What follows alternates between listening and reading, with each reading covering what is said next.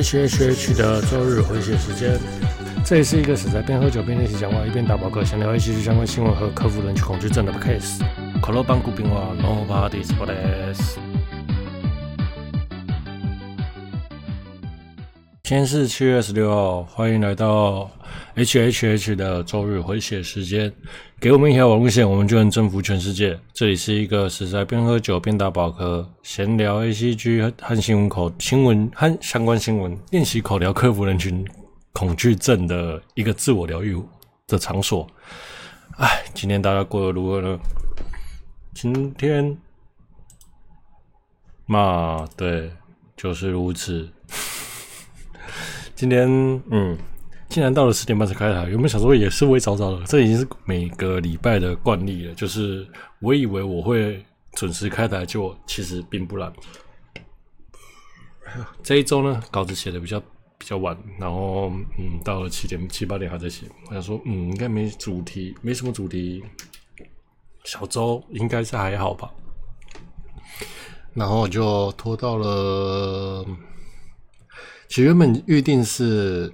昨天就要写，哎，昨天就昨礼拜五，昨天就要写完，结果没有想到，嗯，自己真的还蛮会摸的，就是看了动画，然后就啊，后来那些稿子之类的，巴拉巴拉巴。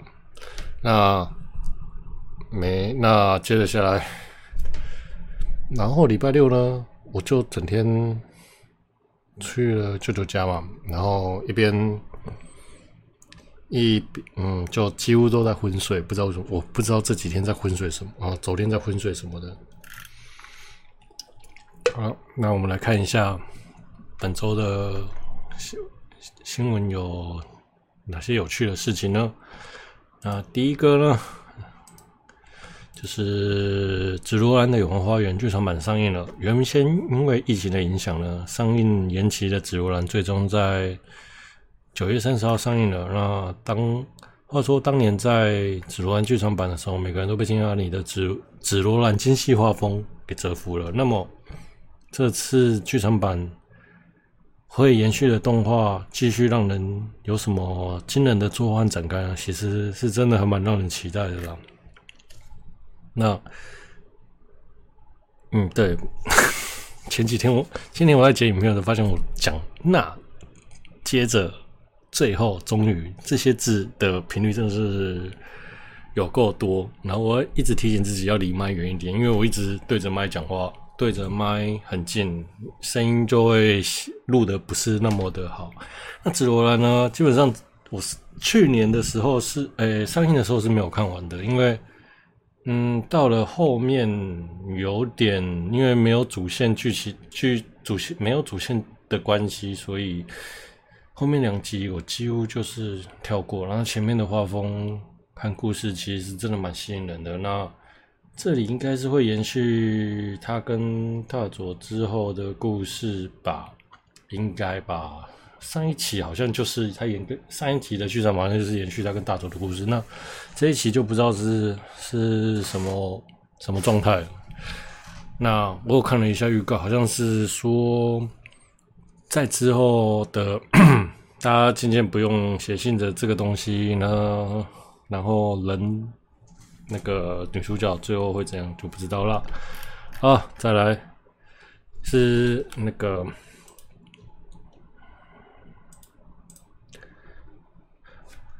随着疫情的减缓呢，各地的各地路跑活动呢也陆续展开。紧接着，在十月三十号有《鬼灭之刃》上映的前一周，也要举办《鬼灭之刃》的路跑赛。那官方其实没有什么资讯，例如奖牌奖奖牌啊、路线啊、那奖品啊这样子的主题，通常都是跑十 K 左右会送蛮多赠品的。那赠品其实才是不不本体路跑是顺便。前一阵子有那个蝙蝠侠路跑也是送了一大堆。赠品，然后还有一个叫做漫威路跑的。那漫威路跑的部分呢，就是送无线手套。你只要你跑满台北、台中、高雄三场，就会送你一个无线手套。三场带五千块吧。据说那个无线手套加跑加五颗宝石呢，现在叫价大概是一千万块，啊不不是一万块左右，差点要讲一千万。对，那刚好漫步路跑呢办在十月二十四号了，那这一场刚好在办在十月二十五号，那想必一定会有那个 很多死阿仔在那边一进都卡打 啊，雷的那个电光一闪，一直在那边电光一闪，对，三亿跑最快，然后再来就是二零零六年。的开始连载的《排球少年》那迎来了最终回，《排球少年》虽然是一部很好看的动画。那其实我前一阵子也才被我朋友推坑，然后我就一直看。那其实它跟一般的热血热血运动动画就有点不太一样，就是，嗯、就是没有什么大绝招之类的部分啊。那 没有大绝招，剧情做的比较踏实，也比较感人。那确实也是有努力和输赢的部分。那我觉得还不错，也推荐给大家。有机会来做个专题，跟大家好好聊聊。再来就是台湾会是有一个叫有一名会是叫做哈亚西，画了一部少年少女，画了一部漫画叫做《少女台湾流放记》，是一部记录台湾小吃的短篇作品。如果我没会错意，那么接着下来就会在日本的动漫画上连载。那果是内容大概是讲述少女和台湾美食这类的关系。那果然是那种另类的台湾之光啊！就要聊聊想哭的我戴上了猫的面具。那虽然这是要聊这部作品，是其实是有点。完了，因为刚好是遇到小周没有什么主题。其实我原本好几，它上映的时候就要想要做蹭一波流量，可是呢，蹭一波流量，对，就因为不知道怎么做了一堆奇怪的主题，最后就没有再做那个做这一部动画了。那想哭的我戴上猫面具，网络上有一堆好评呢，说让人感感动流泪到想哭，然后。的小啊，等下，网上一个好频道，让人感动流泪的想哭的，我戴上了猫的面具。我其实呢是负评啊，因为原本这部电呃，首先呢，先聊聊这部电影。原先这部电影会在电影院上映，其实是因为疫情的关系，然后所以上映取消，改到 Netflix。那我觉得这部电影的设定群众也不是一般的 ACG 宅，比较类似文青和大众向。缓慢、缓慢、松散的节奏呢，空气蓬松的气氛，前段营造出有点文青感的日系日系风格。前段的剧情呢，在讲述人际关系。导演一开始想用解谜的手法，让观众猜不透。猫和主角无限之间的关系，那虽然我觉得这还蛮笨的，甚至呢，因为这一点打乱了这个故事的节奏，让人有点无法一开始就进入到故事里面，或者是不会让人那么引人入胜。这一段我觉得处理的其实不是很好。那我基本上不认为是故事的剧情不好，而是说故事的方法让人难以进入故事。我觉得导演是想用一种很简单的关系去串起人和人之间的人和人之间的关系。例如说，和伏笔啦，就是他想要做人和人之间和伏笔的关系，导致有点节奏不是很好。例如说，男主角日之初一直一直闻到变身，就是女主角会变身成猫，日之初一直闻到无限身上有，就是猫的身上有太阳的味道。后来有一天他在。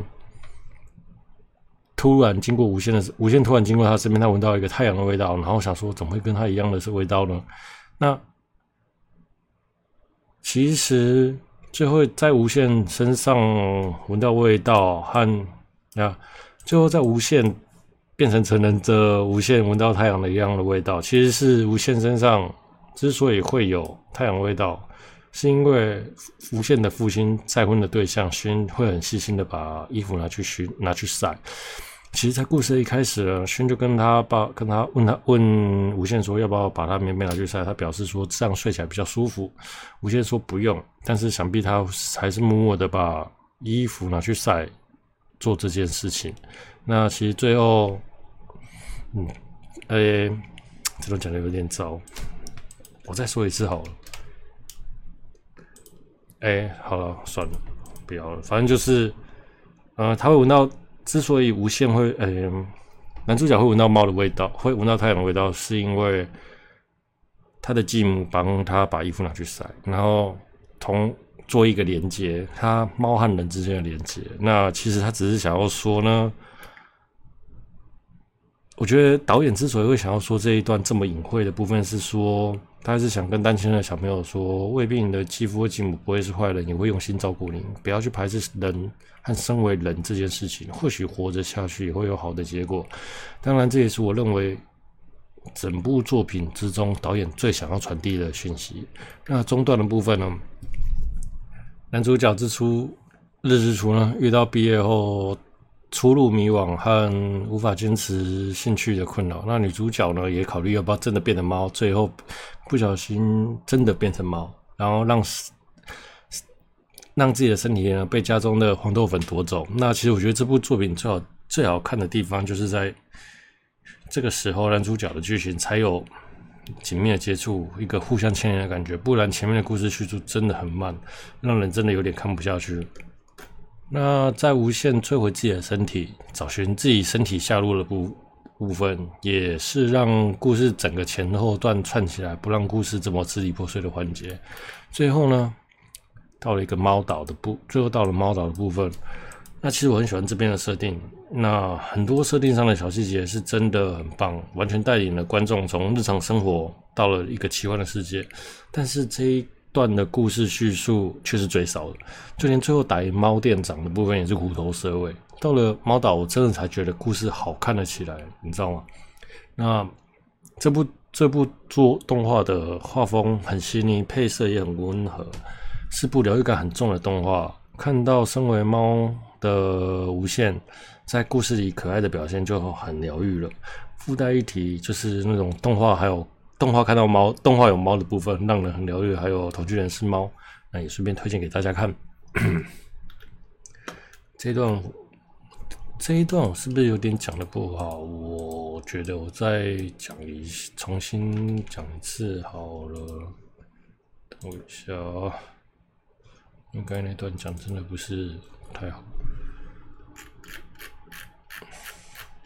就是。人际关系，嗯，好，其实也还好了。好，就这样。嗯，等一下。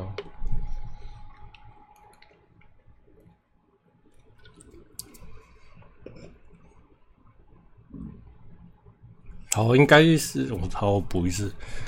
男主角日之初一直闻到变身成猫女主角。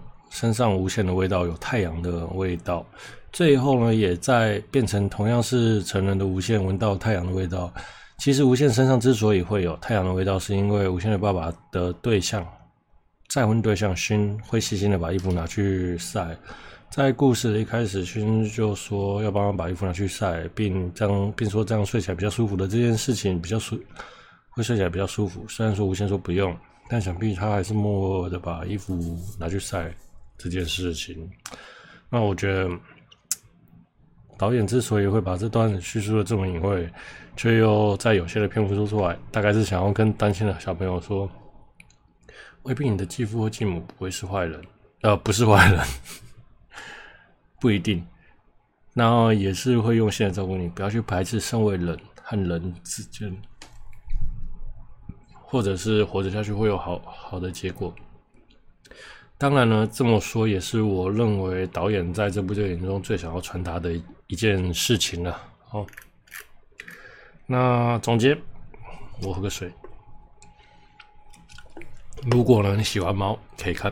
那如果呢女生问你有什么好听、好推荐的动画呢？你可以推荐这部给她。